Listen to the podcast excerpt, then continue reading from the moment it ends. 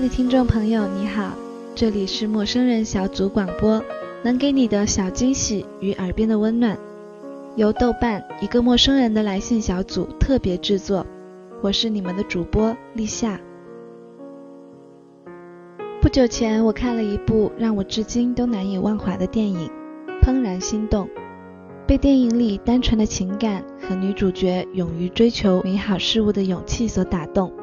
所以今天我想为你们介绍这部让我感动了许久的影片。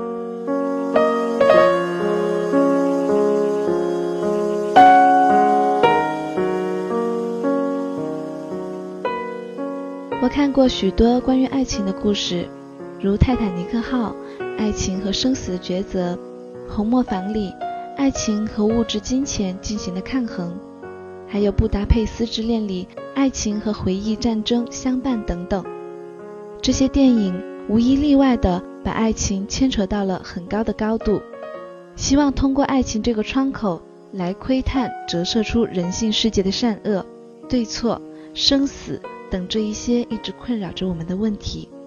的确是荡气回肠，但是我却不喜欢生离死别的爱情故事。爱情本身就是一种很厚重的东西。无需修饰，简单明了、欢快的爱情节奏，照样能够合成一曲曼妙的爱情歌曲。而《怦然心动》就是如此，却也并非如此。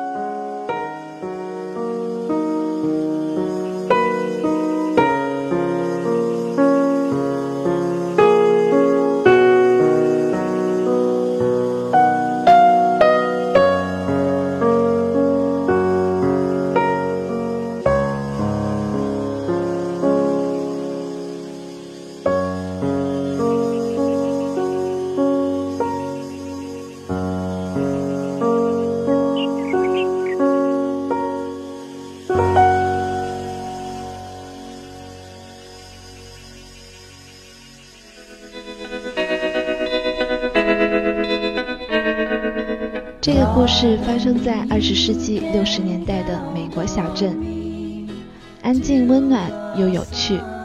小女孩朱莉从小学二年级开始就对小男孩布莱斯产生了暗恋的感情，有的时候甚至是明目张胆。而布莱斯从第一眼见到朱莉就感到害怕，以至于一个七岁的小男孩躲在了妈妈的身后，探出脑袋来打量这个奇怪的女孩。朱莉贝克的确是个奇怪的女孩，她可以明目张胆地在学校里主动地拥抱布莱斯，也能够爬到一棵宏伟的树上看这个世界的美好。她能够遵守口中的邮递员准则，风雨无阻地给布莱斯送鸡蛋。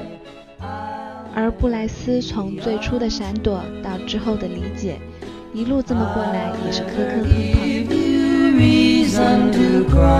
碰。看见布莱斯和朱莉被小伙伴们调笑，我想到的是情书里面的两个藤井树。然而藤井树们经历的已经是青春时代了，可这两个孩子却还是少年。不同的是，女孩子坦白直率，男孩子却温柔敏感，而且傻乎乎的。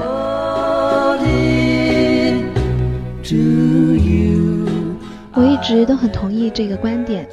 女孩子比男孩子更早明白感情这个东西，所以当布莱斯谈到这梦魇般的成长时，我忍不住的笑了。看，姑娘爱上了傻小子。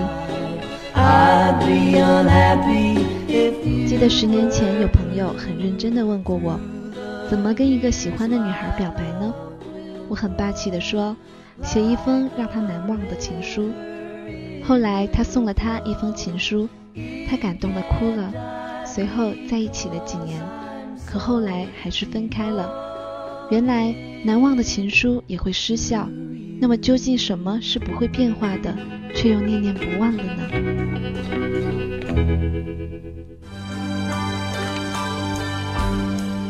人的少年和青春要经历的事情，总是零零落落，琐琐碎碎。要经历讽刺和嘲笑，要学会看待贫穷，面对自己的生活，从别人的经历明白自己的纠结并不是世间最大最不可忍受的痛苦，从父母的身上明白一个家庭的为难和幸福，从长辈那里听到些懵懵懂懂的道理，然后有一天醍醐灌顶。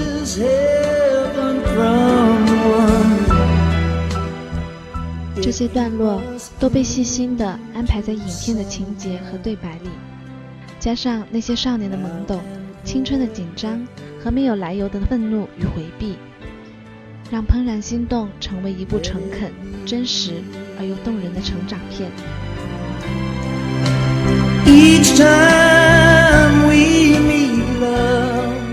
布莱斯终于克服了心中的懦弱和胆小，鼓起勇气。准备给朱莉一个盼望了很多年的初吻的时候，朱莉却躲开了。她跑回家对妈妈说：“这不是她想要的。”她到底想要些什么呢？她曾经以为布莱斯拥有着世上最好看、最闪亮的眼睛。可当她感觉到布莱斯为了得到自己心中的谅解而对她说抱歉的时候，她感觉得到布莱斯只是一个绣花枕头。也许布莱斯是真诚的，但他却不懂得表达自己，内敛且含蓄。布莱斯的家庭生活因为他的父亲显得一团糟糕，死气沉沉。布莱斯的父亲总是讽刺对门的朱莉贝克家邋遢的庭院以及他们的生活。其实就像是布莱斯自己所说的，他的父亲只是看不起自己而已。他光鲜的外表下，似乎有着什么东西正在腐烂。布莱斯的父亲在其中扮演着一个冷漠、毫无温情、近乎迂腐的角色，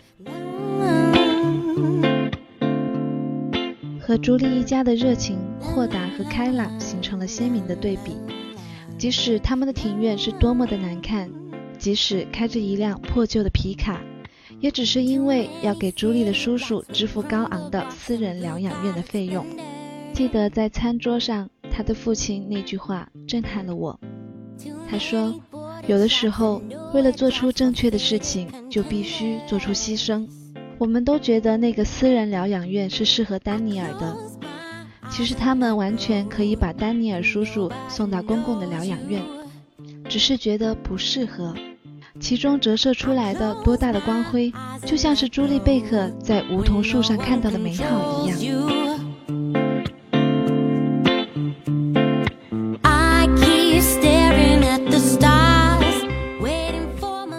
当我又忍不住去看第二遍的时候，被几段围绕着树的对白深深的打动了。我在黑暗中站起来，又坐下去，泪水几次都激动的。要拥抱眼眶周围的空气。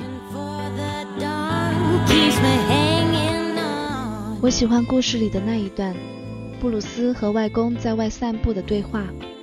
他的外公对他说：“这个世界上有些人浅薄，有些人金玉其外而败絮其中。有一天，你会遇到一个彩虹般绚丽的人。当你遇到这个人的时候，会觉得其他的人都只是浮云而已。”而朱莉就是那个像彩虹般绚丽的人。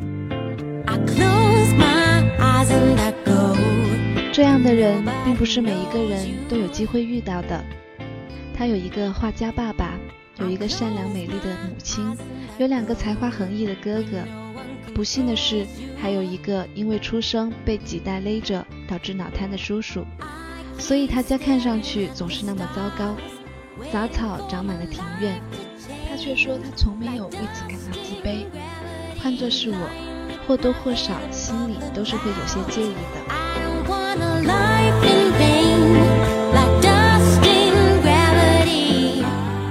那棵梧桐树被砍掉的部分，是这部片子里朱莉唯一的一次哭泣。她央求她的同学们一起来保护这棵树。她对布莱斯说：“求求你了，布莱斯。”她从没有这样子央求过他。他的父亲却劝他下来，对他说：“是时候了，是时候怎么样了呢？放弃吗？”后来朱莉哭了两个礼拜。她说那棵树对她来说象征着美，象征着全世界，而你觉得这一切很夸张吗？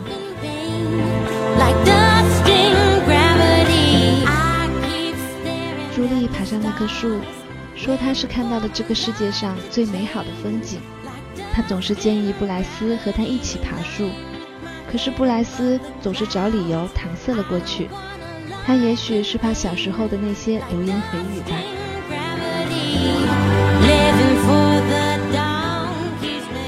你也觉得似曾相识吗？是不是曾经某一个时刻，因为一些不知所谓的缘由，你看到了什么？也许是一个人，也许是一个故事，一段话，甚至是一个片段。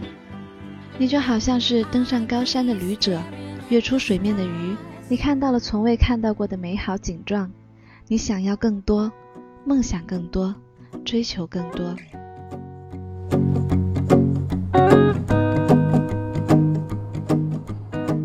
朱莉的父亲拿着画走进了朱莉的房间，朱莉沮丧的像一个成人。他说：“那只是一棵树罢了，就像是我曾经安慰沮丧的自己，那都是荒诞的念想。”可他的父亲把话在他面前展开，对他说：“不是的，那不只是一棵树。我永远不想你忘记，当你在上面的时候感受到的东西。”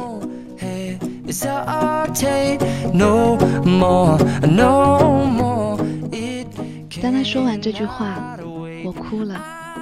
我忽然明白他的父亲在树下说的话。他说：“是时候了，是时候记住那种感受，是时候长大了，去寻找更高和更美好的东西。”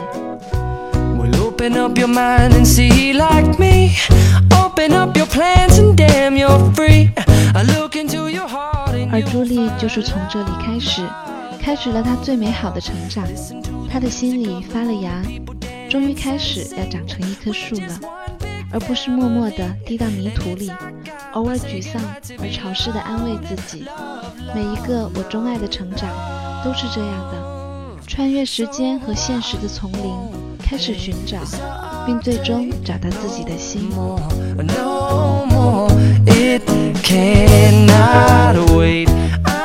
当我这么想的时候，我怎么能不爱这个结尾呢？布莱斯也穿越了这一切，他在朱莉的眼睛里看到了自己，变成了一个更好的人，更有勇气，更明白自己想要些什么，更明白自己要坚持些什么。他爱朱莉，不仅仅因为朱莉是一个如此美好的姑娘，更因为和朱莉在一起。他变成了一个自己更喜欢的人，不像他肤浅的同学，不像他埋怨的父亲。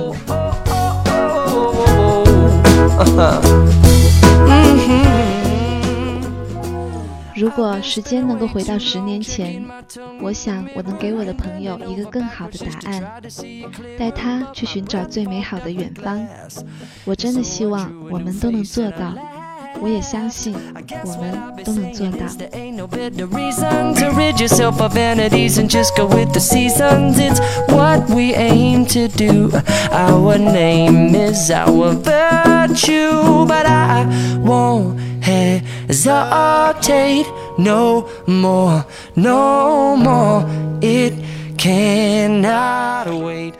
陌生人小组广播能给你的小惊喜与耳边的温暖，我是立夏。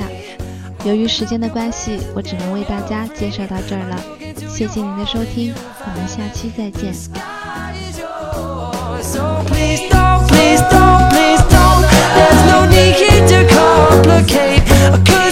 time is short. This, oh, this, oh, this is all, babe. I'm yours. Ah.